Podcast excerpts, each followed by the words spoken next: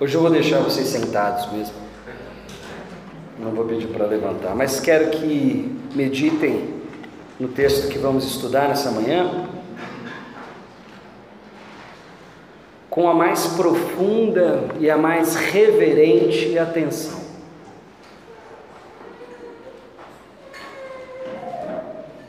O texto da ocasião, o nosso salmo de hoje é o Salmo 51. Para aqueles que estiveram no, no culto passado, ia dizer domingo, mas não foi domingo. Para aqueles que estiveram no culto passado, é, devem lembrar que estudamos o Salmo 32. O Salmo 32 e o Salmo 51, nós poderíamos dizer que formam um par, ainda que hajam outros salmos é, de mesmo gênero, que seriam os salmos de penitência. Texto que nos cabe nessa manhã é o 51. Aquilo que nós começamos a refletir no encontro passado, gostaria que dessemos continuidade nessa manhã, a partir do Salmo 51. Então, medite nesse texto na leitura enquanto eu leio. Compadece-te de mim, ó Deus segundo a tua benignidade, e segundo a multidão das tuas misericórdias, apaga as minhas transgressões, lava-me completamente da minha iniquidade e purifica-me do meu pecado. Pois eu conheço as minhas transgressões, e o meu pecado está sempre diante de mim. Pequei contra ti, contra ti somente, e fiz o que é mal aos teus olhos, de maneira que serás tido por justo no teu falar e puro no teu julgar. Eu nasci na iniquidade e em pecado me concebeu a minha mãe. Eis que te agradas da verdade no íntimo e no oculto me fazes conhecer a sabedoria. Purifica-me com isopo e ficarei limpo, lava-me e ficarei mais alvo do que a neve. Faze-me ouvir júbilo e alegria, para que exultem os ossos que esmagaste. Esconde o teu rosto dos meus pecados e apaga todas as minhas iniquidades. Cria em mim, ó Deus, um coração puro e renova dentro de mim um espírito inabalável. Não me lances fora da tua presença, nem me retires o teu Santo Espírito restitui-me a alegria da tua salvação e sustenta-me com um espírito voluntário. Então, ensinarei aos transgressores os teus caminhos, e os pecadores se converterão a ti. Livra-me dos crimes de sangue, ó Deus. Deus da minha salvação, e a minha língua exaltará a tua justiça. Abre, Senhor, os meus lábios e a minha boca manifestará o teu louvor. Pois não te agradas de sacrifícios, do contrário, eu os ofereceria, e não tens prazer em holocaustos. Sacrifício agradável a Deus é o espírito quebrantado, coração quebrantado e contrito. Não o desprezarás, ó Deus. Faze bem a Sião, segundo a tua boa vontade.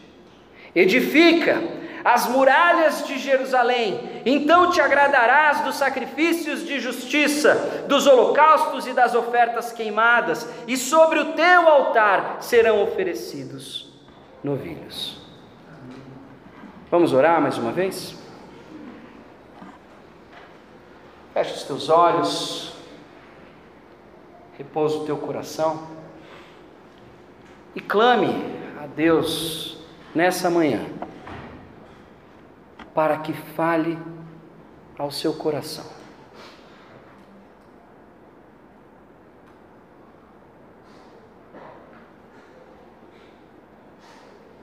Não nos reunimos aqui para outro propósito, senão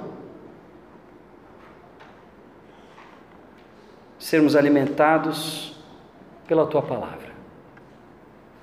Senhor nosso Deus Pai, se conosco, se conosco nessa manhã.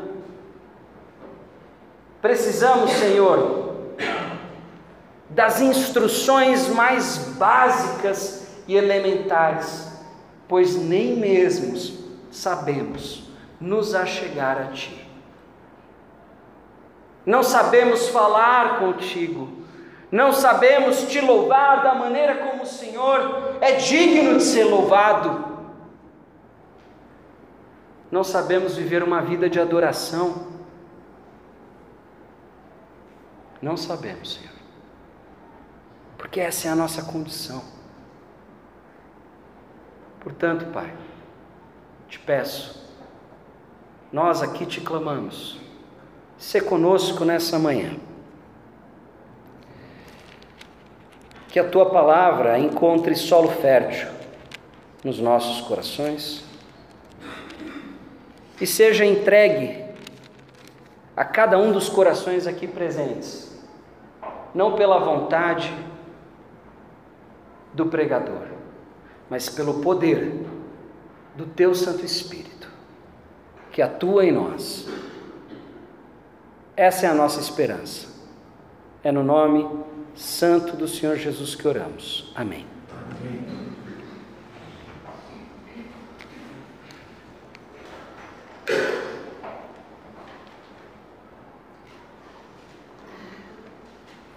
Gostaria, antes de tudo, de dar as boas-vindas é, a todos, especialmente aqueles que nos visitam pela primeira vez. Sintam-se em casa. Nós estamos estudando o Saltério e hoje nos coube a exposição do Salmo 51. Antes de dar continuidade, também quero dar alguma satisfação é, e agradecer especialmente as manifestações de carinho, tanto a Camila quanto a Madalena passam muito bem. E Madalena nasceu muito bem, tudo ótimo. E se Deus quiser, em breve elas estarão aqui conosco. Então, agradeço o carinho, as mensagens. Deus abençoe a todos vocês. Continuemos, vamos dar continuidade ao nosso expediente de hoje. Bom, se você está com a Bíblia diante de você, você deve ter notado que há um esclarecimento no título do salmo. Diz: Ao mestre de canto, salmo de Davi, quando o profeta Natã foi falar com ele depois dele ter estado com Batseba. Quero dar uma breve palavra a este respeito, para que, se caso você não saiba, você tome conhecimento deste evento e, se você já sabe, que você o relembre. Davi, o rei Davi, o protótipo messiânico, aquele que foi escolhido pelo próprio Deus e, segundo o próprio Deus, aquele que tinha o coração segundo o coração dele. Numa determinada ocasião, do seu reinado, ele, ele se encanta por uma mulher, mulher casada, e ele a toma. É, ele, ele se deita com ela, e a partir daí ele se vê numa situação cada vez mais e mais complicada, porque ela era esposa de um dos oficiais do seu exército, então ele gostaria que, que aquilo fosse encoberto, a sua indiscrição, o seu pecado, e ele pede que este homem retorne e ele incentiva, insiste que esse homem se deite com sua esposa, para que se houvesse consequência daquele pecado, que não não caísse sobre ele. Mas eis que o homem não, não obedece o rei e, e não se vê na posição de estar num, nos braços de sua esposa, enquanto que os seus colegas de batalha estão no fronte, então ele não se deita com a esposa, ele retorna e Davi pede aos outros oficiais que o coloquem no fronte para que ele morresse no campo de batalha. E depois Davi, ele é confrontado pelo profeta Natan, que conta uma parábola a ele. A parábola é a seguinte: um, um homem que tinha muitas ovelhas recebe um viajante e ele deseja servir a este viajante uma ovelha. Mas em vez de pegar do seu rebanho, ele pega de um outro homem que só possuía uma ovelha e dá ao viajante. E Natan questiona Davi o que deveríamos fazer com este homem. E Davi diz que esse homem deveria ser morto. Então, Natan descortina a parábola, traz ela à tona e diz: Davi, você é este homem.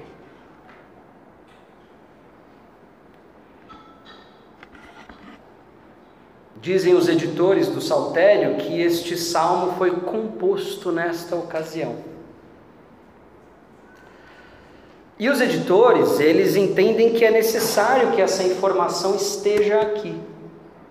Sempre na interpretação de um texto, a gente precisa se perguntar o porquê que aquela informação está ali.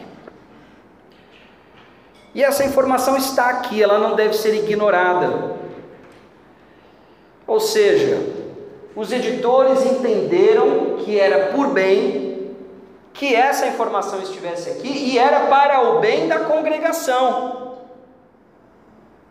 para o bem do povo, para o bem da devoção. E eu quero lembrar a você a proposta que nós temos feito de leitura do saltério.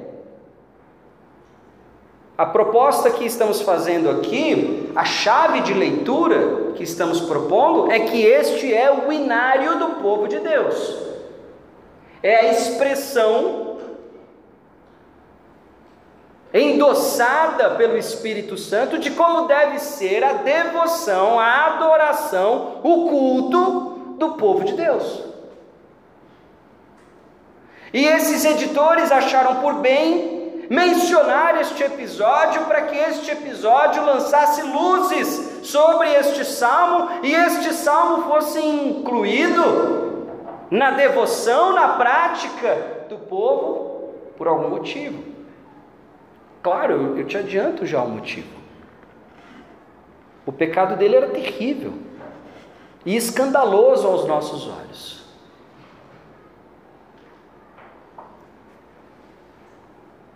Aqui está a prova de que nem mesmo um pecado tão terrível como o que Davi cometeu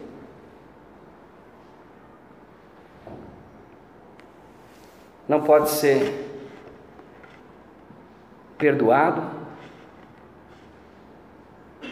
e o pecador não pode se arrepender pela misericórdia de Deus.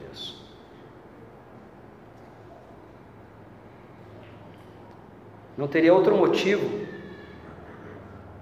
para explicar essa circunstância no início do salmo, se não fosse para dizer que até mesmo aquele que fez aquilo era digno, não pelo seu mérito,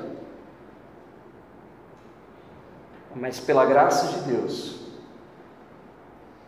A ele era estendida a possibilidade do arrependimento E isso não só, não só é ocasião da expressão de um arrependimento individual, mas se torna ensino para o povo, se torna testemunho do poder, da graça e da misericórdia de Deus. Mas tem um problema, que aí esse problema está do nosso lado, não está na palavra. Nós olhamos este episódio e este episódio ele chama a nossa atenção E nós, por sermos pessoas moralistas, sim, nós somos. Você é, eu sou. Porque por mais que você não seja moralista com os valores da nossa sociedade, você é moralista com alguma coisa. As pessoas acham que porque elas aceitam é, práticas que hoje são comuns e elas não são moralistas. Não, elas continuam sendo moralistas, elas só mudaram seus preconceitos de lugar. Mas o ser humano é assim. Nós somos moralistas. Por quê? Porque nós somos cegos. Nós acreditamos que nós jamais seríamos capazes de fazer algo assim.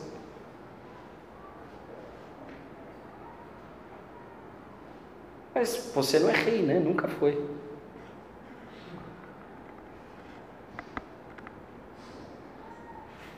Isso deve mexer com a cabeça de alguém, né? Imagino que sim. Qual que é o risco que nós temos diante de nós hoje? É ficar com os nossos olhos tão fitos na transgressão de Davi e ignorarmos o salmo. Ou simplesmente olharmos para o salmo e o entendermos apenas como uma oração desesperada de alguém que cometeu um pecado imperdoável. E eu preciso te corrigir agora, para que você não se achegue ao salmo com este olhar. Do contrário, você vai acreditar que isso é algo relativo única e exclusivamente à situação de Davi. Mas repare que ele em nenhum momento menciona o caso no salmo.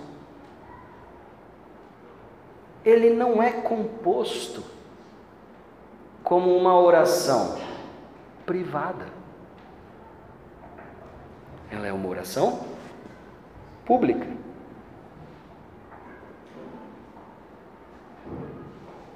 Os salmos são compostos por indivíduos, mas não de forma individualista. Eles têm um propósito público.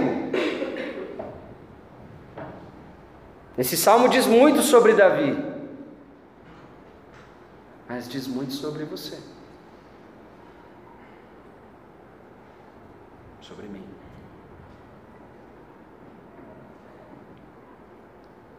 Não deixemos que a nossa atenção se desvie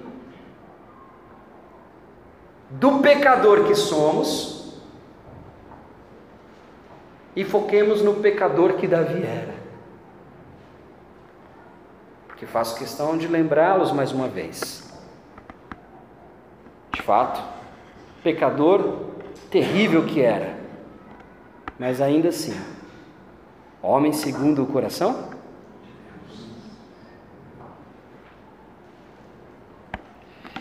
Então, com essas advertências preliminares, voltemos ao salmo. Não pensando que é sobre Davi, pensando que é sobre nós. E uma outra questão coloco desde já é de que forma essa oração nos instrui na devoção. O que ela diz sobre o nosso culto, o que ela diz sobre a nossa experiência comunitária,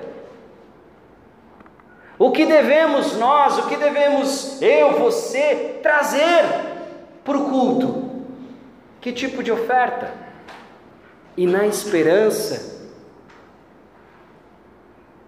do que? O que, que esperamos que aconteça ao trazermos as nossas ofertas. Tenhamos isso em mente enquanto nós vamos ler o salmo, ok? Compadece-te de mim, ó Deus, segundo a tua benignidade e segundo a multidão das tuas misericórdias apaga as minhas transgressões, lava-me completamente da minha iniquidade e purifica-me do meu pecado.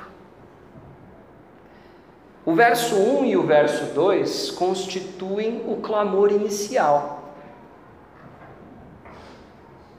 O que ele está clamando por todo o salmo está contido nesses dois versos. Esses dois versos contêm o clamor sintetizado de Davi, contém a sua esperança, o seu desejo mais profundo. E de certa forma, o resto do salmo desdobrará as razões, as motivações e as consequências de uma resposta positiva a este clamor. Compadece-te de mim, ó Deus. Mas qual critério que Davi espera que Deus use nessa compaixão? Que tipo de compaixão Davi está contando que Deus tenha para com ele? É o tipo de compaixão que o próximo teria com ele? Que um outro homem teria com ele? Não. A expectativa dele, ao clamar por compaixão, é que ele experimente uma benignidade, uma compaixão que sejam marcas, que sejam naturais, características próprias de Deus. Ou seja, ele não está esperando o tipo de compaixão que nós poderíamos demonstrar uns pelos outros, porque até a nossa compaixão, até o nosso perdão, ele é limitado, ele é imperfeito. Davi precisa de algo maior do que aquilo que ele poderia extrair dos homens. Ele precisa de algo maior do que o perdão que ele poderia tirar de Natão, profeta, ou dos seus súditos, ele precisa de um perdão mais poderoso que isso, porque a sua transgressão é mais profunda do que os outros podem perceber. A transgressão de Davi não é tão ruim quanto você pensa. Ela não é tão ruim. Ela é maior do que o adultério e ela é maior do que a responsabilidade pela morte daquele homem. Ela é maior. A transgressão de Davi é maior do que nós somos capazes de mensurar. Ok? Por isso ele não pede por uma misericórdia simples. Ele não pede desculpas como se ele tivesse tropeçado ou trombado.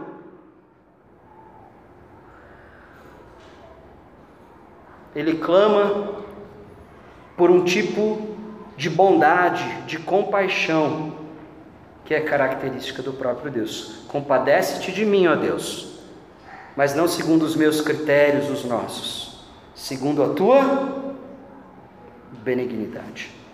E segundo também, a multidão das tuas misericórdias, ele não pede nem, nem por uma simples misericórdia, ele pede por um conjunto de misericórdias, por uma, eh, por uma multidão delas porque ele tem plena consciência de que há nele uma multidão de miséria. Precisa de uma multidão de misericórdia, aquele que é profundamente, imensamente miserável. Precisa de uma multidão de misericórdia, quem é imensamente miserável.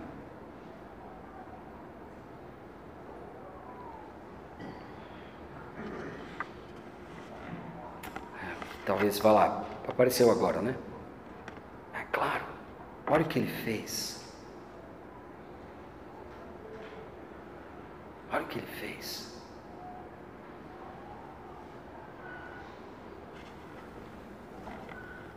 Lembra do que eu falei.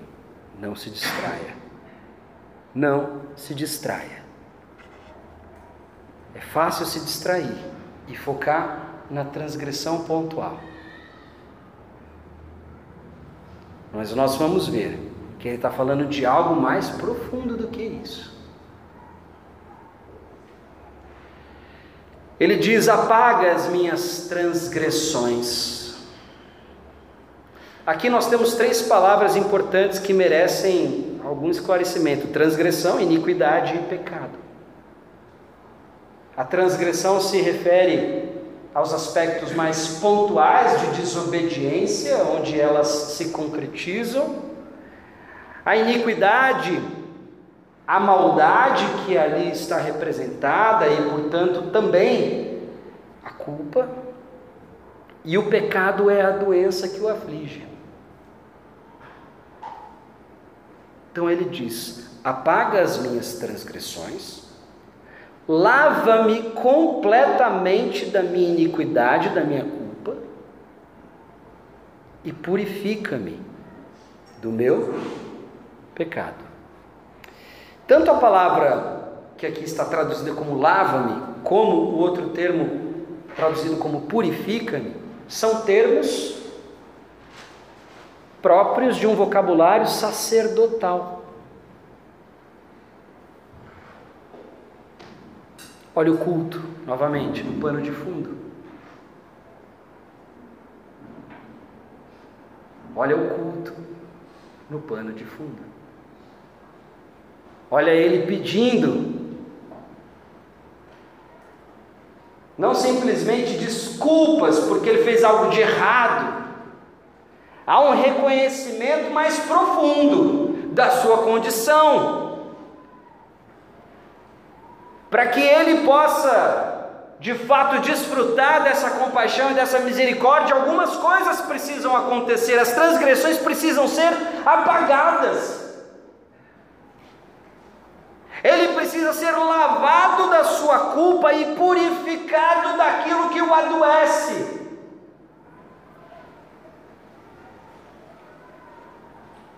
Ele não está pedindo desculpas porque ele fez algo de errado.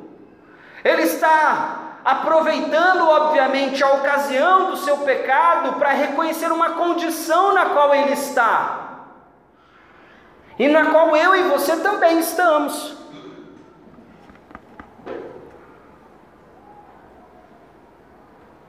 Ele mobiliza uma linguagem sacerdotal, ele mobiliza uma linguagem própria do culto.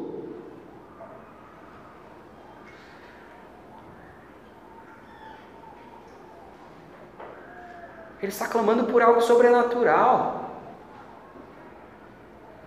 Ele não está clamando, ele não está pedindo uma desculpas por um, uma entidade invisível apenas. Olha, mal aí.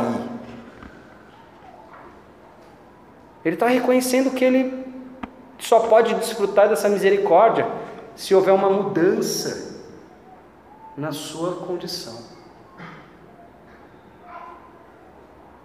Então, o verso 1 e o verso 2, poderíamos ainda gastar muito mais tempo neles, mas vocês já percebem a enormidade, a densidade do que o clamor inicial já nos apresenta, certo?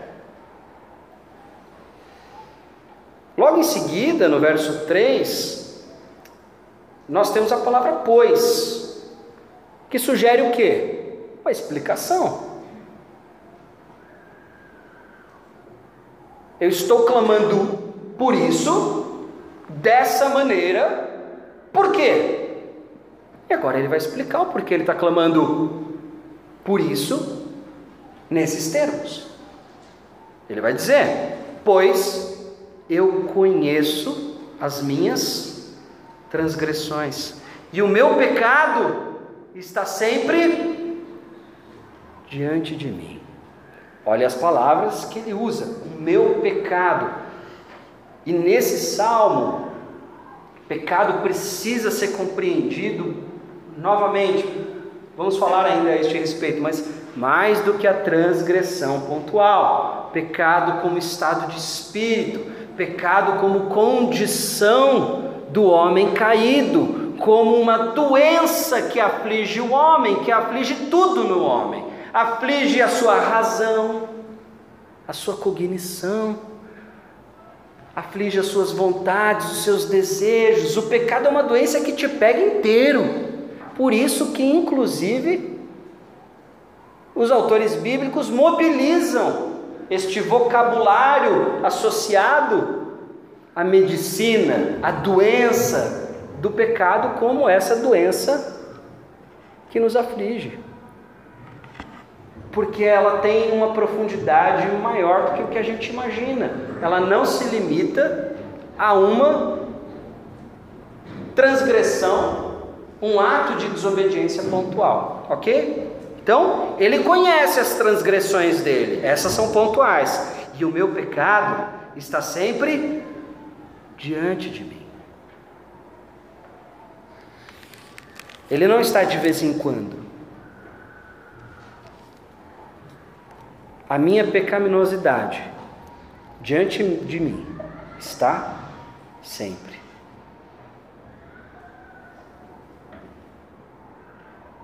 E ele continua explicando o porquê daquele clamor inicial. Pequei contra ti, contra ti somente, e fiz o que é mal aos teus olhos. Talvez aqui você fique até um tanto quanto indignado e pense: como que Davi ousa dizer que o pecado dele foi só contra Deus? Sendo que o pecado dele ceifou a vida de um homem? Óbvio, Davi não está de forma alguma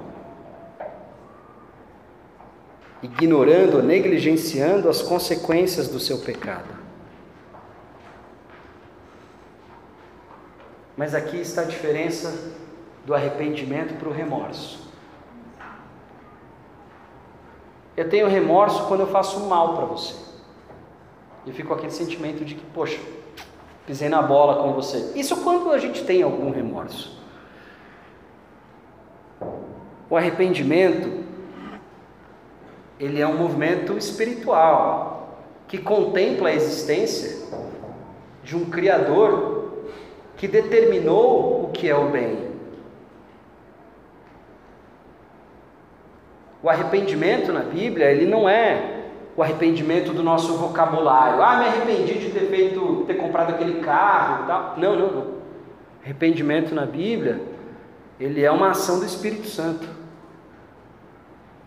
O arrependimento na Bíblia ele tem uma outra conotação.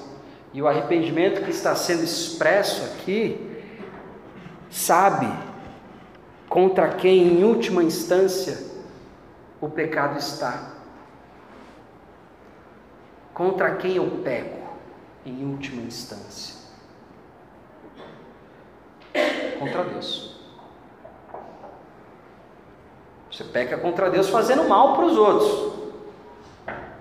Mas o pecado, ele é sempre apontado, ele é sempre uma transgressão, ele é sempre uma, um, uma, uma oposição, uma rebeldia, um ato, uma declaração de guerra para com Deus. Para com Deus. E ele sabe disso. Então ele diz: Pequei contra ti, contra ti somente, e fiz o que é mal aos teus olhos. Olha uma outra característica do pecador genuinamente arrependido. Olha o que ele diz: de maneira que serás tido por justo no teu falar. Aquilo do qual sou acusado pela tua boca é justo, é isso mesmo. Aquilo que vis contra o Senhor, o que é mal diante dos teus olhos, é justo que eu seja acusado. Não há justificativas diante de ti. Não há o que justificar da minha parte. Eu fiz isso porque, na verdade, também como poderia ser diferente, já que o outro fez aquilo. Não é justificativa. O, o arrependido jamais apresenta justificativa diante de Deus.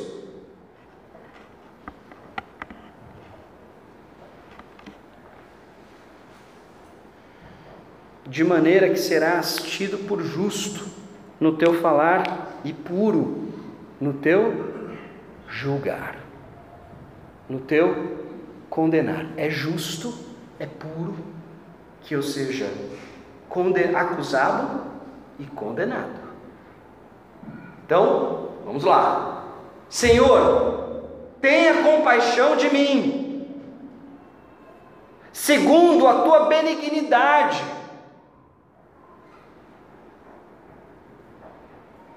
Me alcance com a multidão das tuas misericórdias, apaga as minhas transgressões, me lava da minha iniquidade, da minha culpa, me purifica, expurga de mim o pecado. Por quê? Porque eu conheço as minhas transgressões. Eu não estou falando de coisas que eu acho que eu possa ter feito. Não, não, não, eu as conheço. E o pecado está sempre diante de mim. Ele não é uma realidade esporádica. Ele é uma realidade constante.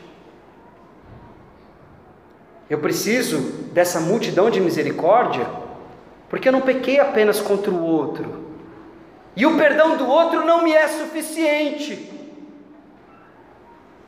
O perdão do outro não me é suficiente.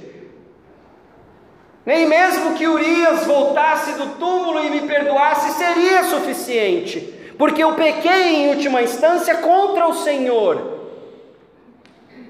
Eu preciso da tua multidão de misericórdias, porque eu fiz o que é mal aos teus olhos. De maneira que, tanto na sua acusação como no seu julgamento, o Senhor é justo e puro.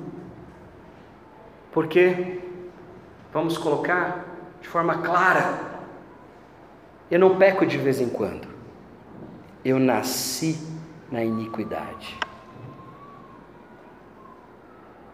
Eu nasci na iniquidade. Por que, que eu preciso de misericórdias?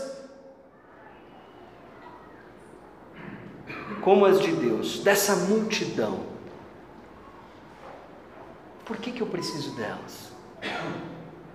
Porque eu não sou uma pessoa que peco de vez em quando. O pecado está sempre diante de mim. Eu nasci na iniquidade. E em pecado me concebeu a minha mãe. Ele não está falando de que o ato da concepção dele tenha sido pecaminoso em si. Ele está dizendo que aqueles que deram a vida a ele também eram pecadores e também viviam no pecado. Eu preciso desse tipo de misericórdia, desse tipo de benignidade, desse tipo de compaixão, porque não tem como eu resolver este problema. Eu preciso de uma multidão de misericórdia, porque eu sou infinitamente miserável. É isso que ele está reconhecendo aqui. O meu clamor tem essa magnitude,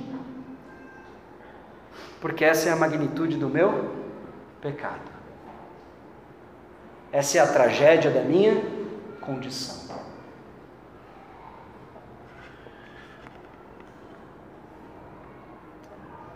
A partir do verso 6, ele começa a dar notícias para o leitor do salmo e para aquele que está entoando este salmo a Deus, de como será a restauração. Então, primeiro ele fez o clamor, depois ele explicou o porquê que ele precisa desse tipo de misericórdia. Não é uma que possa ser resolvida ali num ritualzinho mágico. Não tem escadaria que ele pudesse subir de joelhos para conseguir misericórdia para este pecado. Ou não tem fortuna que ele pudesse doar para os pobres que poderiam que poderia lhe tornar merecedor dessa misericórdia. O que ele está dizendo é: só é possível perdão, restauração, purificação para mim, se for pela tua graça. E agora ele começa a dar notícias de como esse processo de restauração deve acontecer, ou como ele imagina que isso pode acontecer, ou o que ele percebe dentro dele que precisa acontecer. Então, de cara, ele já nos dá notícia de que o problema não está do lado de fora. Verso 6: Eis que te agradas da verdade no íntimo. Repare que ele não está dizendo, eu não vou mais fazer esse pecado que eu fiz.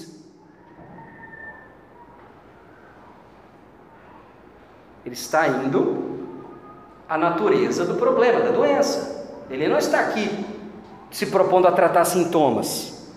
Ele está se propondo a tratar a doença em si, o mal que o aflige. E ele o aflige numa determinada região do seu ser, no coração. Agostinho diz que o coração é onde ele é o que é, é onde eu sou verdadeiramente o que sou. Nós nos enganamos que somos bons. Ou talvez nós nos enganemos que não somos tão ruins quanto uns e outros, porque afinal de contas eu jamais faria o que Davi fez. Eu jamais faria o que aquela pessoa fez comigo. Eu jamais faria para o outro o que aquela pessoa fez, o mal que ele me causou. Eu jamais faria isso, isso é injusto. Não tem como perdoar esta pessoa, porque afinal de contas, como poderia alguém fazer isso com, com uma outra pessoa, com alguém que ama? Por aí vai. Você já deve ter pensado isso, ou falado isso, ou se ressentido dessa maneira. E aqui ele está dizendo: o problema não é externo. Problema é uma doença que aflige a todos. E por isso ele diz: Eis que te agradas da verdade aonde? Na boca, nas aparências, no íntimo. E no oculto me fazes conhecer a sabedoria. Não basta que eu saiba o que é o certo, intelectualmente falando. Essa verdade precisa ser assimilada de forma tão profunda que ela não se distingue mais das minhas vontades e desejos. Por isso que o coração é o alvo de Deus. Do contrário, bastaria que você decorasse alguns preceitos bíblicos e você seria uma boa pessoa. Mas nós sabemos que isso não é verdade. Nós sabemos o que é certo e ainda assim fazemos o que é errado. Então a cura precisa acontecer numa região mais profunda, que ele chama de oculta, porque talvez seja oculta a nós mesmos. Porque talvez nós não tenhamos consciência da nossa maldade. Porque achamos e medimos a nossa maldade somente a partir daquilo que fazemos ao outro, mas esquecemos que o nosso pecado, em última instância, não é contra o outro, não é o homicídio que eu causei ou não, não é o adultério que eu causei ou não, mas é contra Deus que me criou e a quem desde o meu nascimento eu rejeito. E digo para ele que eu sei o que é melhor para mim. O mal primordial não é contra o irmão, o mal primordial é contra Deus. Por isso que primeiro Adão e Eva caem, experimentam do fruto do conhecimento do bem e do mal, e depois é que Caim mata Abel. A violência contra o irmão, a maldade contra o irmão segue o pecado, não o inverso. Eis que te agradas da verdade no íntimo, e no oculto me fazes conhecer. Quem faz? Eu conheço a verdade porque eu estudei muito. Eu conheço pessoas que são, assim, eruditas nas Escrituras. E elas não conseguem entender as coisas mais básicas a respeito do que está sendo dito aqui, porque ignoram quem são.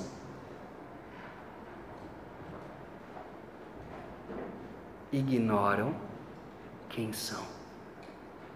Este conhecimento interior não pode ser alcançado por mim. Ele precisa me ser ofertado. Deus precisa se revelar a mim. Eu não consigo alcançá-lo. Então, Deus é aquele que se agrada da verdade não externamente, mas no íntimo. Porém, só Ele pode me fazer conhecer a sabedoria nessas profundezas. Ele continua com um clamor, dizendo que, pedindo a Deus que ele seja purificado com isopo. Isopo é uma muda de planta. Ela era usada nos rituais de purificação. A gente tem notícias deste uso lá em Levíticos, Números, mas ela também é usada numa determinada ocasião. Era a muda que o povo de Israel, ainda lá no Egito, usou para banhá-la no sangue do cordeiro e passar nos umbrais das portas, para que não fossem visitados pela morte. E é com essa imagem que Davi continua o seu clamor: Purifica-me com isopo, e ficarei limpo. Lava-me, e ficarei mais alvo do que a neve.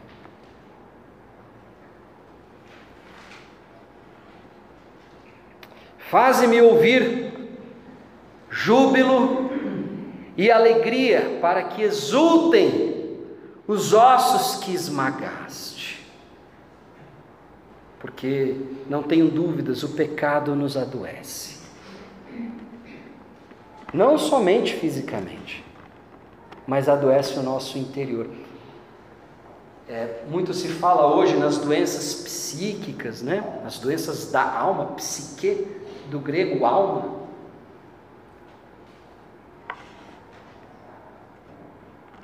Muitos se ofendem quando nós dizemos que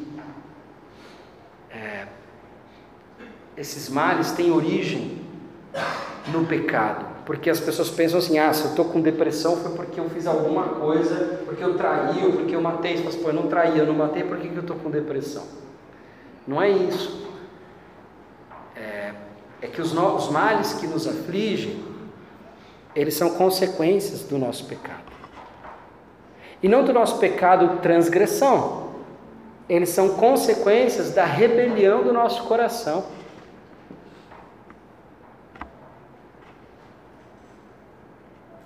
Eles são é, sinais, sintomas de que a nossa esperança não está no nosso Salvador.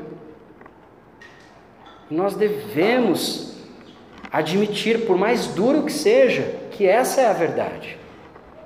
Do contrário, vamos nos enganar e seguiremos enganados, porque não queremos admitir que precisamos nascer de novo. Mas a gente lá. Então, fazem-me ouvir o júbilo de alegria, para que exultem os ossos que esmagaste. Esconde o teu rosto dos meus pecados e apaga todas as minhas iniquidades. Novamente, repare que ele é um clamor constante, ele se repete. Ele não perde de vista, ele insiste que o processo de restauração dele passa por um processo de limpeza, de lavagem, de purificação interior. Do contrário, ele não poderá exultar. Nos ossos deles, no interior dele, não haverá alegria, porque o pecado o está consumindo.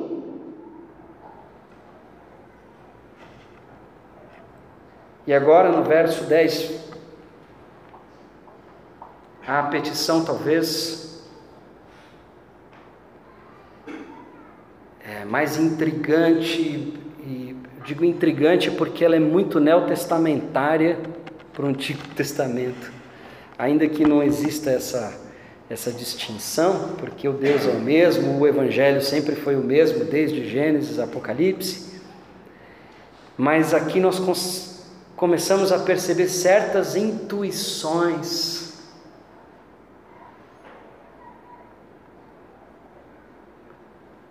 Nós começamos a perceber um conhecimento de si, um conhecimento das mazelas, um conhecimento da maldade, um conhecimento da própria condição, que não se contenta com apenas uma conduta reta. Repara, o clamor de Davi não acaba no apagar das transgressões e da iniquidade. Poderia acabar aí, Deus me perdoa. igual o hino que nós cantamos agora. Ele não somente perdoa, mas ele também purifica.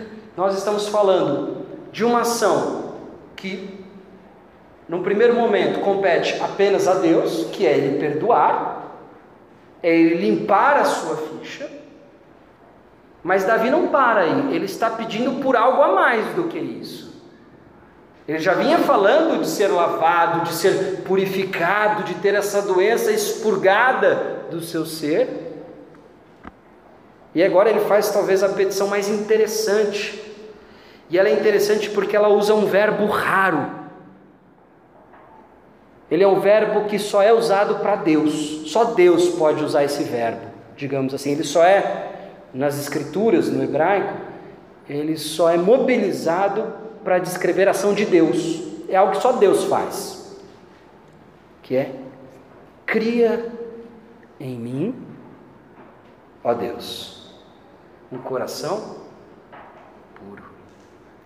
É a palavra bará, que nós encontramos lá em Gênesis, Bereshit bará Elohim. É o verbo usado para descrever Deus criando. E é interessante que nós encontramos alguns termos aqui que remetem aos primeiros versos do Gênesis. Ele diz: Cria em mim, ó Deus, um coração puro e renova dentro de mim um espírito. Porque lembra que Deus, ao criar o homem do barro da terra, sopra em suas narinas o espírito de vida, o fôlego de vida. Fôlego espírito, tanto no hebraico quanto no grego, são sinônimos. Cria em mim, ó Deus, um coração puro, renova dentro de mim um espírito inabalável. E olha essa menção, que é uma menção litúrgica, é uma menção própria é, é, é, das cerimônias de adoração, não me lances fora da tua presença. Não me retires o teu Santo Espírito. Por quê? Repare que ele não está dizendo, me dê o seu Santo Espírito. Só é possível alguém chegar a este nível de compreensão de si mesmo, mesmo tendo pecado. Mas só é possível uma pessoa chegar a este nível de compreensão de si mesma, se nela já habitar o Espírito Santo de Deus.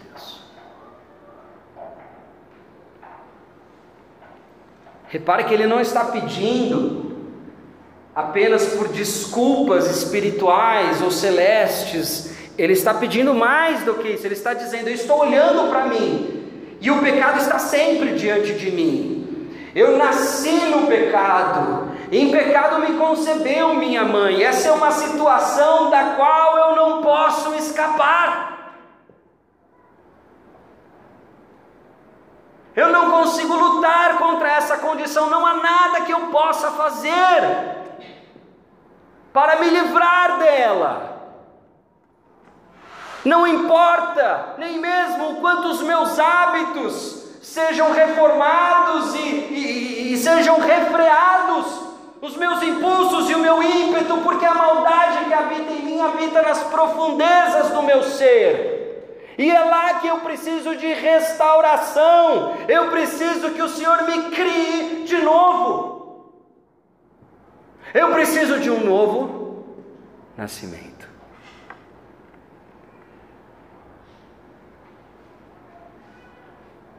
Eu preciso de um novo nascimento. Cria em mim, ó Deus, um coração puro e renova dentro de mim um espírito inabalável. Não me lances fora da tua presença. Quem que deseja a presença de um Deus que não vê, a não ser aquele que já dentro de si tem a habitação do Santo Espírito de Deus? Quem que clama por esse tipo de coisa? Fala a verdade, suas orações não são por dinheiro, pelo emprego, é, pela faculdade da, da filha, não é verdade? Essa não é a oração de um homem segundo o coração de Deus. Ele está preocupado se ele vai perder tudo. Poderia estar dizendo: Deus, não me tire o reinado, Deus, não me tire um exército à minha disposição, Deus, não me tire o palácio, Deus, não me tire a minha riqueza, o meu harém, ou, ou seja lá o que for. E ele diz: Deus, não me lances fora da tua presença, não retire de mim o teu espírito.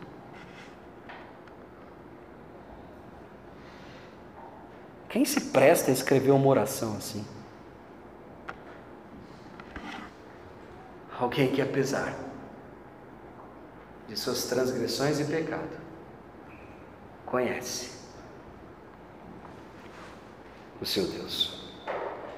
Restitui-me a alegria da tua salvação. Engraçado que aqui ele não fala de salvação material, ele não fala maneira, essa expressão que ele usa para descrever a salvação é alegria. Alegria. Claro, não estamos falando do tipo de alegria que estava sendo disposta aqui nos, nos últimos fins de semana. Não estamos falando disso. Estamos falando de uma alegria profunda de uma alegria daquele que conhece o Criador, daquele que é filho de fato do Rei dos Reis, do Senhor dos Senhores.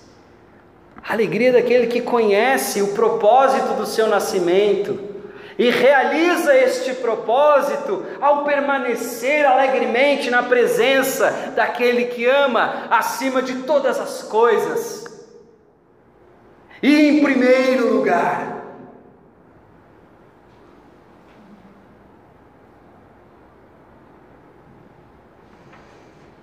pede: restitui-me a alegria da tua salvação. A tua salvação é a minha alegria. Ela é muito mais, é muito mais do que qualquer condição material me é capaz de oferecer. Muito mais, ela é de uma outra natureza. Ela é da ordem da interioridade. Porque afinal de contas, nós estamos falando de coração aqui. É onde Deus se agrada de ver a verdade, é no coração. É lá que Deus faz conhecer a sabedoria. É um novo coração que Davi pede a Deus, um coração que seja puro, um espírito inabalável, porque ele quer recuperar a alegria na salvação, porque talvez ele tenha perdido isso. Talvez o pecado de Davi, o início, onde ele teve início não foi na morte que eventualmente ocorreu, mas foi porque naquele momento ele desejou mais aquela mulher do que a presença de Deus, do que agradar o seu Senhor. E ali foi o seu pecado. E ele pede: restitui essa alegria que eu perdi na tua salvação. E sustenta-me com o quê? Com espírito voluntário, voluntarioso, ou me sustenta com um espírito que obedece. Um espírito obediente. Me dê, Senhor, um espírito obediente. Me inclina em direção às tuas leis, os teus mandamentos os teus preceitos.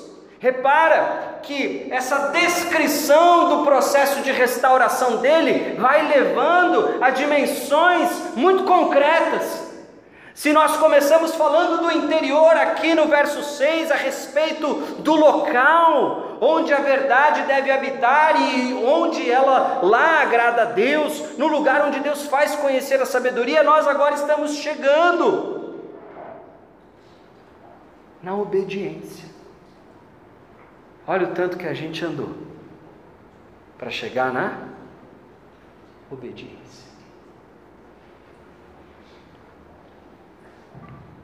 E agora, a partir do verso 13, nós conseguimos observar aquilo que Davi vislumbra no horizonte, a respeito de como será a vida dele se assim ele for perdoado e restaurado.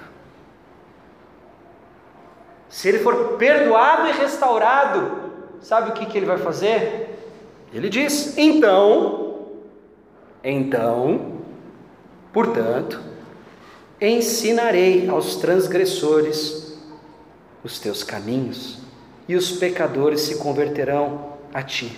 Mas o moralista que há dentro de nós está gritando e dizendo: que moral este homem tem para ensinar alguém sobre transgressão, sobre pecado? Como que ele pode ser canal de conversão para alguém?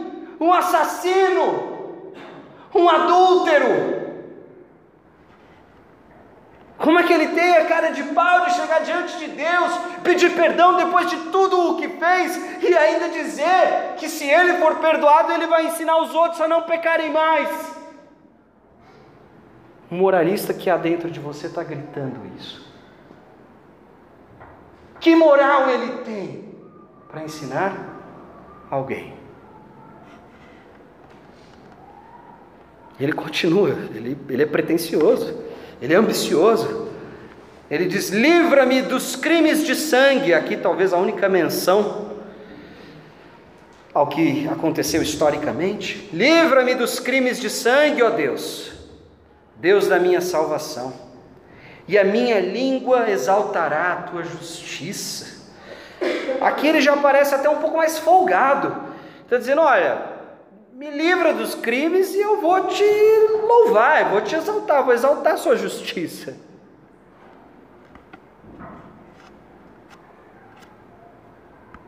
Não tem como a gente exaltar a Deus genuinamente se Ele não nos perdoar. Não é porque é condição para a gente fazer isso. É porque a gente não pode se achegar à presença dele. Não posso colocar o meu nome, o nome dele na minha boca.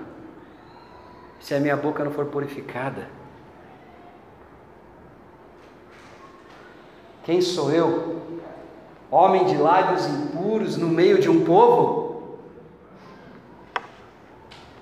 Não é condição, não é Davi falando assim: ó, se fizer isso, posso te exaltar, posso dizer que a sua justiça é boa. Não. A condição para eu viver o perdão de Deus.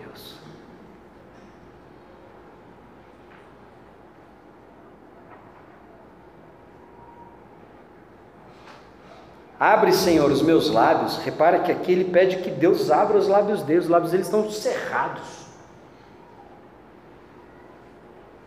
A culpa, o pecado e a transgressão o impedem de louvar genuinamente a Deus. E ele pede: abre, Senhor, os meus lábios. Atua com o teu espírito em mim para que eu te louve e a minha boca manifestará o teu louvor. A partir do verso 16, nós chegamos a uma sessão do salmo, já nos aproximando da conclusão, onde ele diz algo extremamente é, inovador, origin, original talvez não, mas inesperado para aqueles que viviam, especialmente naquela época, não só o povo de Israel, mas para todo o mundo antigo que tinha os seus rituais religiosos à base de sangue. E aqui cabe uma, uma explicação. Quando Deus institui os sacrifícios no Antigo Testamento, eles nunca tiveram efetividade em si. Eles tiveram sempre um propósito de apontar e ensinar o povo, de que para que eles pudessem se achegar à presença de Deus, um cordeiro inocente precisaria ser morto no lugar deles. Os sacrifícios sempre serviram para ensinar, para introjetar dentro do povo essa expectativa. Eles nunca tiveram um poder efetivo. Eles sempre serviram para apontar para uma realidade que seria plena, que seria concreta, que seria definitiva em Cristo Jesus.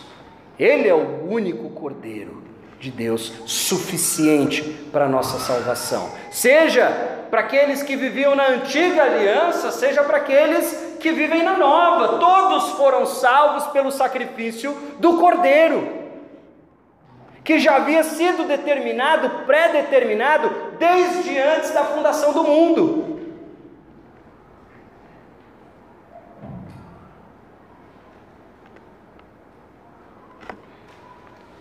E aqui, Davi expressa uma compreensão muito avançada, inclusive para a sua época. Ele diz, verso 16: Pois não te agradas de sacrifícios, do contrário, eu os ofereceria.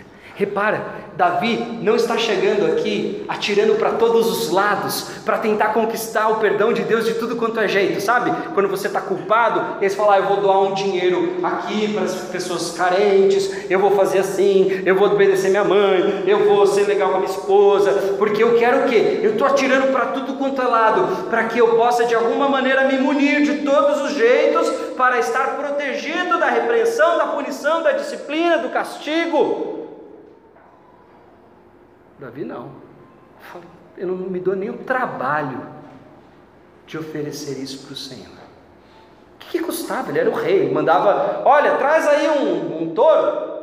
Pessoal, traz aqui um touro, um bode, sacrifique aqui, porque eu vou fazer um pedido forte de perdão para Deus. Aumenta o volume aí da música, que a gente agora vai chegar lá com força. Aqui ele expressa uma compreensão a respeito de Deus e do seu caráter. tão profunda, que só um homem, segundo o coração de Deus, poderia expressar. Ele diz: Não te agradas de sacrifício, do contrário, eu ofereceria. Se fosse se o senhor quisesse, eu faria. Mas o senhor não quer. E, repara, e aí parece entrar em contradição, né? porque Deus que manda instituir esse regime cerimonial, mas ele não está dizendo que, que Deus errou, que mudou de ideia, que o pessoal entendeu errado, ele está dizendo o seguinte: o Senhor não tem prazer em holocaustos. Não é que o Senhor não mandou fazer, o Senhor mandou fazer por outros propósitos. Daqui a um tempo o pessoal vai entender. O Senhor mandou fazer. O Senhor não tem prazer nisso. Ele está falando que Deus tem prazer. De onde está o prazer de Deus? E aqui ele diz: sacrifício agradável a Deus é o espírito quebrantado. Coração quebrantado e contrito não desprezarás, ó Deus.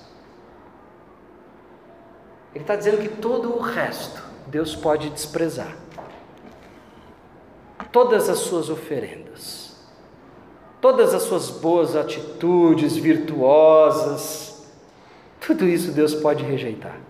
Está dizendo que vai. Está dizendo que tudo isso pode ser rejeitado. Por quê?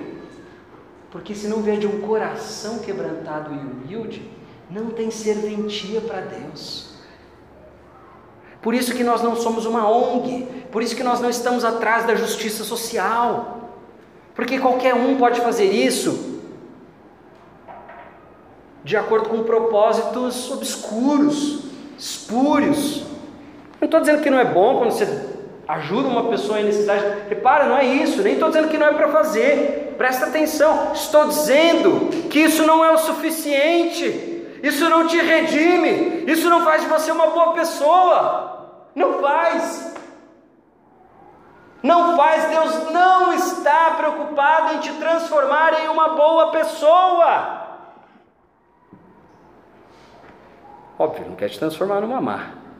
Novamente, evangelho é para pessoas que não são binárias, é para usar um termo da, da atualidade. Ah, se Deus não quer que seja uma boa pessoa, então quer que seja uma má. Não, não ouça assim. Não, não é isso que estou dizendo. Ele não quer que você. Ele não, o propósito dele não é te fazer uma boa pessoa, porque você não é nem uma pessoa. Você está morto sem Cristo. Você está morto nos seus pecados e transgressões.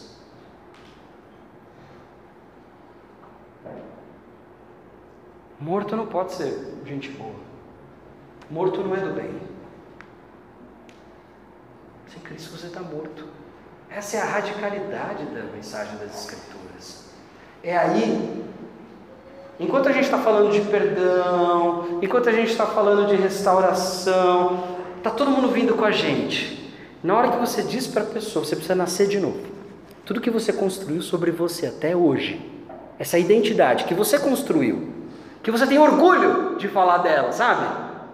Ah, eu não sou assim, não. Hoje eu já tenho essa cabeça, hoje eu entendo isso. Eu não sou como aqueles. Ah, eu não sou desse jeito, eu não faço isso. Eu sou uma pessoa que a vida toda fiz isso, a minha história é assim, sabe?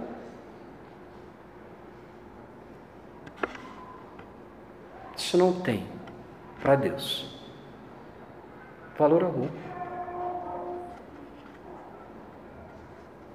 Nada que você possa oferecer com a tua carne tem valor para ele. Por isso que a oferta na qual ele tem prazer é o coração quebrantado. Por isso que Jesus diz: Bem-aventurados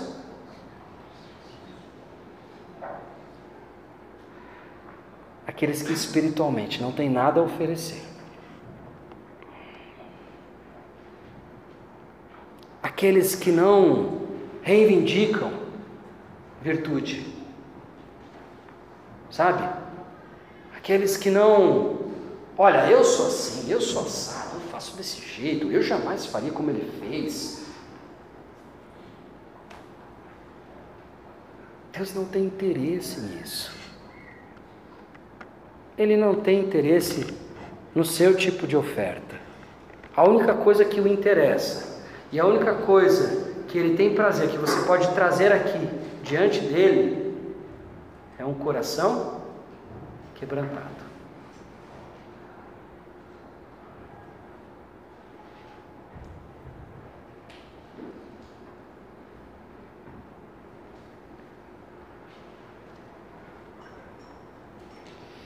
Todo o resto ele pode desprezar. O apóstolo Paulo diz que sem amor, mesmo que ele desse todo o dinheiro dele aos pobres. Repara, mesmo que ele desse todo o dinheiro dele aos pobres, sem amor, o que Paulo está dizendo? Que é possível você ter atitudes extremamente altruístas e abnegadas ou aparentemente altruístas, aparentemente abnegadas, sem amor. É possível você fazer coisas grandiosas que chamam a atenção de todo mundo. Nossa, você doou isso tudo para eles, você abriu mão da sua fortuna, você abriu mão das suas coisas. Como você é bom! Jesus diz que essa foi a recompensa, o elogio o aplauso daqueles que viram a sua boa ação. Por isso que o que Deus está interessado não é naquilo que você pode fazer, mas é no estado como você chega aqui. Ele quer você inteiro. Ele não quer, como diz aquela música, né, que a gente canta algumas vezes, ele não quer um dia da sua semana, ele não quer algumas horas do seu dia. Ah, eu tive o meu devocionalzinho com Deus agora cedo, mas todo o resto do dia eu faço por mim, para mim, para os meus objetivos, para os meus sonhos, eu vivo para mim. Mas aquele momentinho do meu devocionalzinho,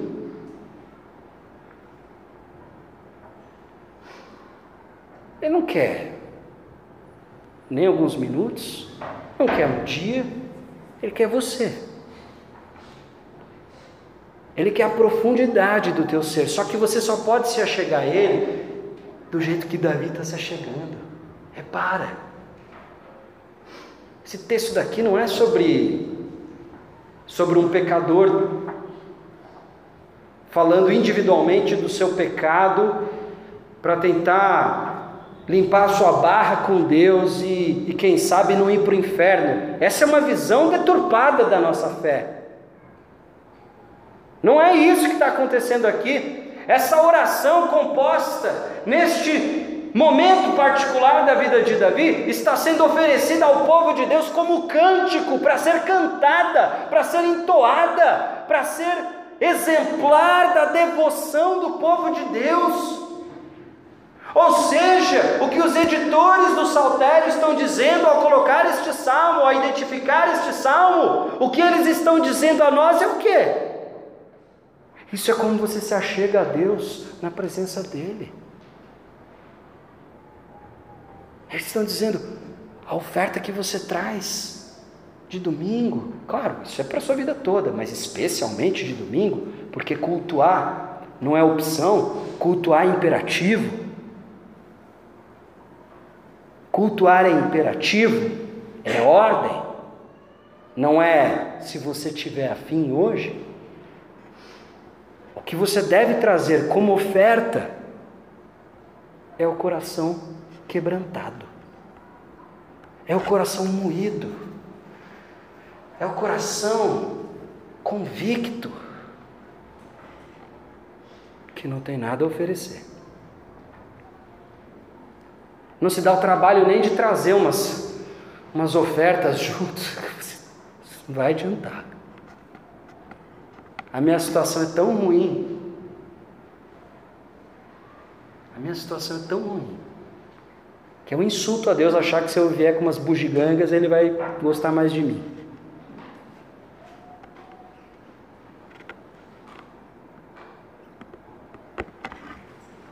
E ele termina convidando o povo a tomar parte na sua oração.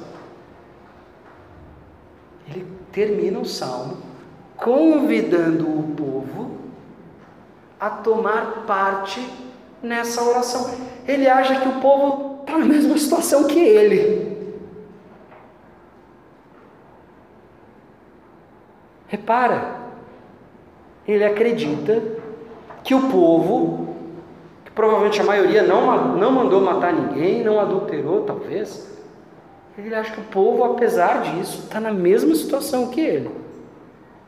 E ele diz: Faze bem a Sião, segundo o que? A tua boa vontade. Edifica as muralhas de Jerusalém, e então te agradarás dos sacrifícios de justiça, dos holocaustos e das ofertas queimadas, e sobre o teu altar serão oferecidos novilhos.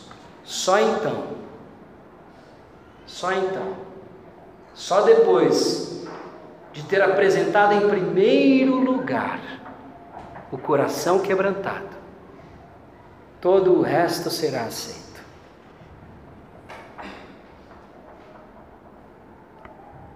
Às vezes a gente se pergunta por que, que Deus não aceitou a oferta de Caim. Talvez esteja aqui a resposta.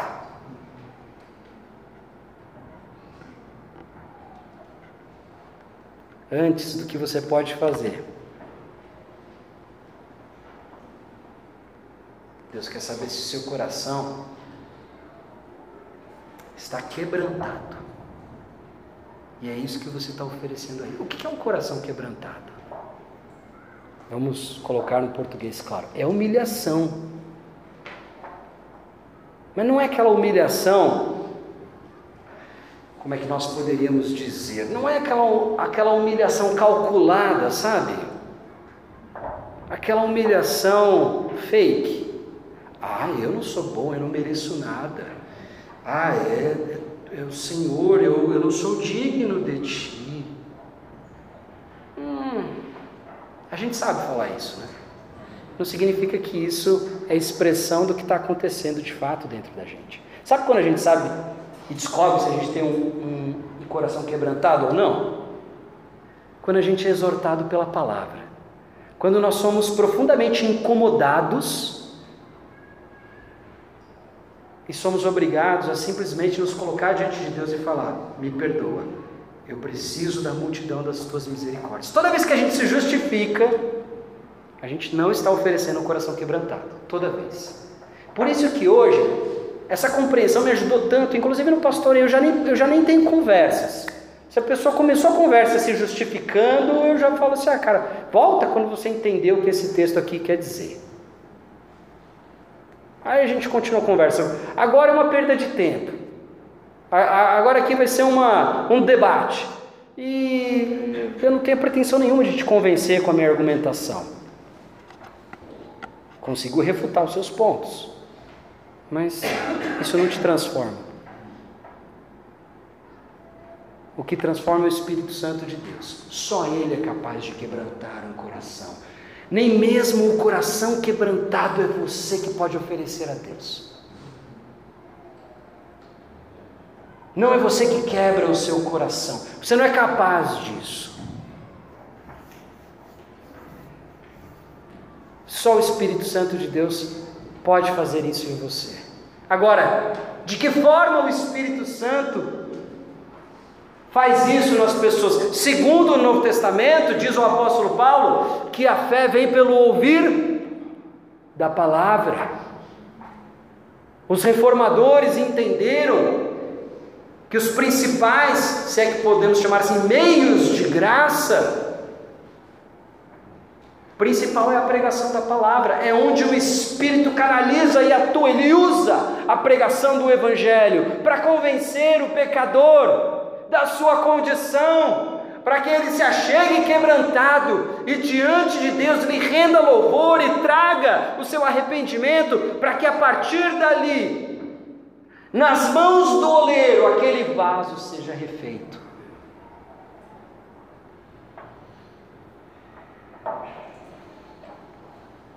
Tinha separado mais, mas eu vou compartilhar apenas dois textos com vocês. Um está em 1 Timóteo, no capítulo 1, primeira epístola a Timóteo, escrita pelo apóstolo Paulo. No capítulo 1, no verso, a partir do verso 12, aqui nós temos um testemunho de Paulo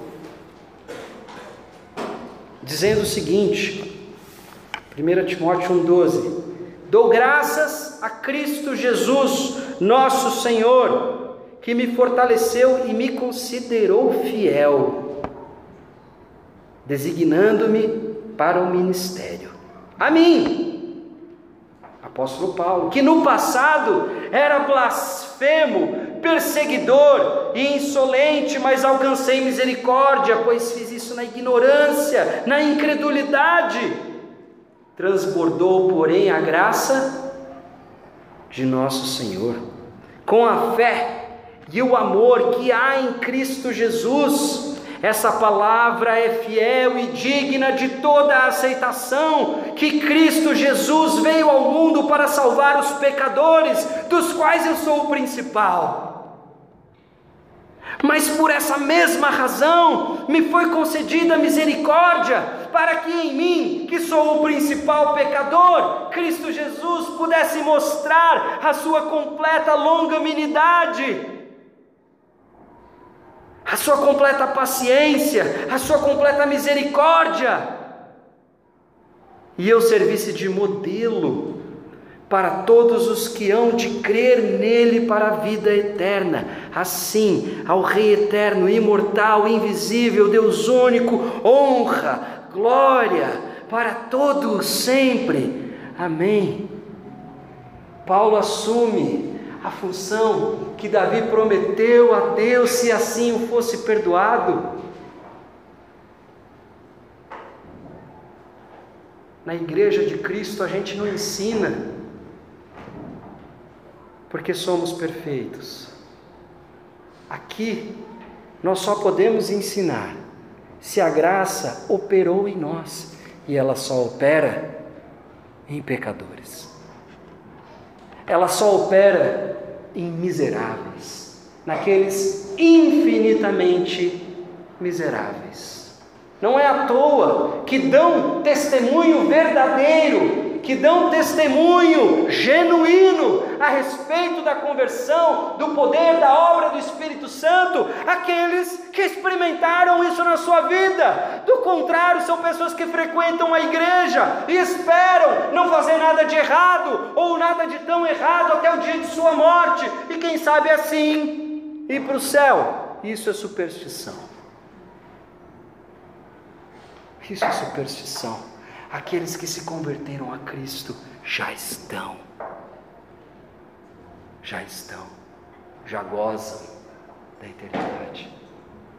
Porque aqueles que trouxeram como oferta um coração quebrantado, receberam em troca um novo coração. Nasceram de novo e são novas criaturas e aquilo que era velho ficou para trás. E eis que Deus está fazendo novas todas as coisas. Mas só prova isso. Aqueles que diante de Deus oferecem o seu coração quebrantado. Na expectativa de receber um. Então como que você se, como que você deve se achegar ao culto? Esperando, ah, hoje eu acho que eu vou, vamos ver o que, que o pastor vai falar, vamos ver se eu vou gostar, se eu vou concordar. Assim? Quem que está no controle? Quem está no comando dessa postura? É o velho homem, é a velha mulher. Agora, quem se achega com o coração quebrantado, quem traz isso como oferta, hoje, receberá em troca, porque essa é a esperança de quem traz um coração quebrado, é receber de Deus um novo, novas disposições, novas inclinações, novas percepções a respeito do mundo. Não é à toa que a palavra arrependimento no Novo Testamento traduz uma palavra grega, poderíamos chamá-la ou expressá-la com metanoia, transformação da mente, da compreensão. Não dá para você se converter e continuar com valores mundanos. Olha que loucura, é possível você se converter e adulterar. É possível. É possível você se converter e matar.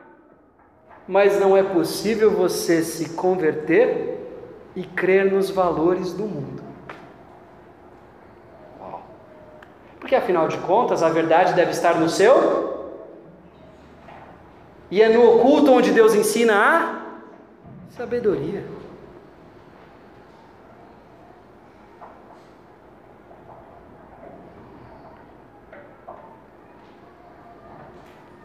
Encerro com um trecho de 1 João, capítulo 1, final do capítulo 1 e começo do capítulo 2, 1 João 1, 8. Se dissermos que não temos pecado nenhum, a nós mesmos enganamos e a verdade não está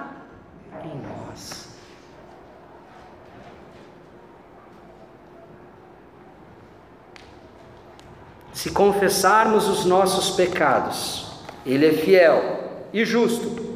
Ele é fiel a mim? Ele é fiel a Ele, a palavra dele, as promessas dele. Mas Ele é fiel e justo para nos perdoar os pecados e nos purificar de toda injustiça. Se dissermos que não cometemos pecado, fazemos dele, dele quem? De Deus um mentiroso e a sua palavra não está em nós. Olha para quem fica se justificando. Meus filhinhos, escrevo-lhes essas coisas para que vocês não pequem. Mas, se alguém pecar, temos advogado junto ao Pai, Jesus Cristo, o justo, o Cordeiro que não tinha pecado. Ele é a propiciação pelos nossos pecados e não somente pelos nossos próprios, mas também pelos pecados do mundo inteiro. Fica calmo. Não há nenhum universalismo nessa declaração.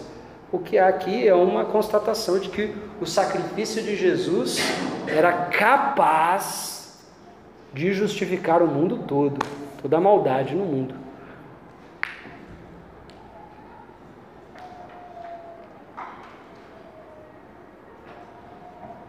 A intenção que eu consigo perceber e faço dela também a minha como pastor da igreja, a intenção que eu consigo perceber num salmo como este, nas sagradas escrituras, e, eu coloco como uma exortação final, é que existe jeito certo de se achegar a Deus. Ah, venha como você está, Deus te aceita do jeito que você é. é não vai nessa.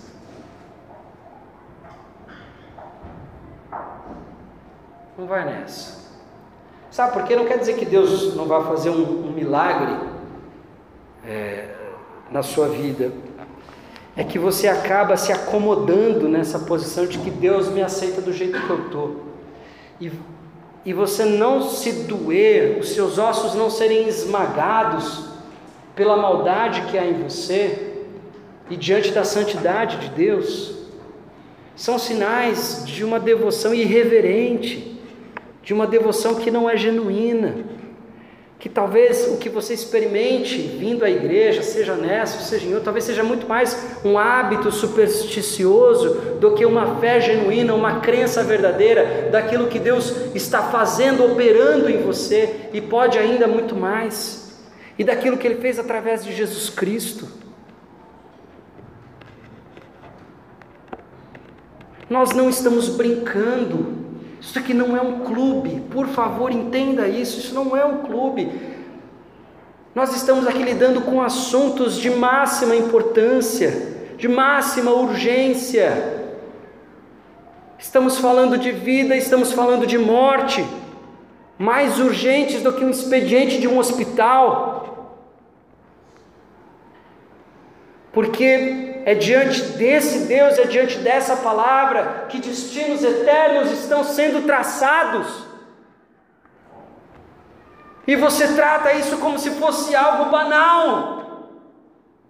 Como se você, ah, hoje eu vim na igreja porque eu estou afim, ah, hoje eu não estou, vou ficar em casa, estou afim de ficar aqui debaixo da coberta, tomando um, um chocolate quente, assistindo a minha série. Isso é postura de quem não entendeu a urgência do que está acontecendo aqui. É de gente que acha que é do bem. Você não é do bem. E se você ainda não encontrou a Cristo, deixa eu te dizer, você está morto. E se você não se arrepender e você não trouxer pelo poder do Santo Espírito de Deus, trouxe adiante dele um coração quebrantado, você já está morto, você já está condenado.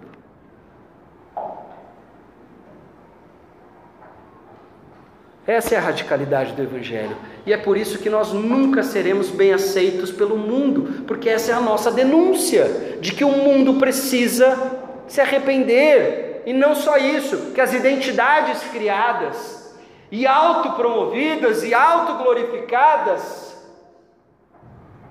precisam morrer para dar lugar a uma nova criatura, a um novo coração.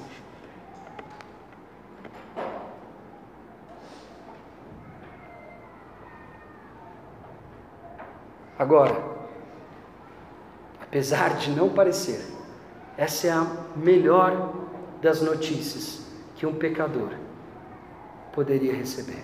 Porque não importa se você acha que você tem um câncer terminal ou não. O câncer ele é indiferente ao que você acha. O câncer é indiferente ao que você pensa sobre. Ah, eu não acho que eu tenho câncer. Não. Pois o teu exame está dando que você tem. Ué. O câncer é indiferente, a doença é indiferente à sua vontade, ela está em você. O que o Evangelho está dizendo é que há cura para aqueles que se submetem ao tratamento. Tem cura, mas para isso eu preciso te dizer uma, preciso te trazer uma péssima notícia. Você está morrendo, né? Médicos, vocês têm que trazer essa notícia. Olha, é possível tratar, mas se você não fizer nada, você vai morrer em breve. A palavra está dizendo: você já está morto. Mas em Cristo, a vida e vida abundante.